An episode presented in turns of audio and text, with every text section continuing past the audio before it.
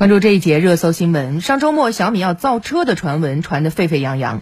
昨天晚上，小米集团也发布了题为《澄清关于进入电动汽车行业的报道》的公告。公告里说，小米集团一直关注电动汽车生态的发展，并就相关行业态势进行了持续的评估及研究。本集团就电动汽车制造业务的研究还没有到正式立项的阶段。意思就是说，我们正在考虑啊。此前，在上周五有媒体报道称，小米已经确定造车，并视其为战略级决策。不过，具体形式路径还未确定，或许仍有变数。有知情人士表示，小米造车或将由小米集团创始人雷军亲自带队。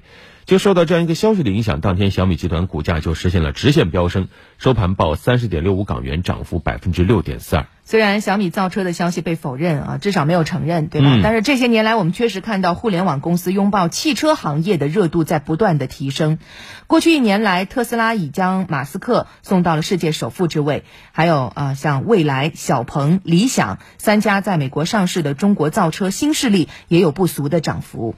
一月份，百度公开宣布将携手吉利造车，这个百度的股价也随之大涨。那么，科技公司造车究竟有着怎样的吸引力呢？为什么大家？都纷纷想上车呢，来听一下报道。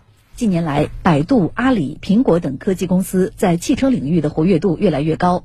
先是百度、富士康分别联合吉利造车，上汽加阿里打造的智己汽车在二零二一年一月发布。有报告预测，到二零二五年，全球汽车市场智能汽车的渗透率将提升到百分之六十，届时中国市场的智能汽车渗透率将达到百分之七十五。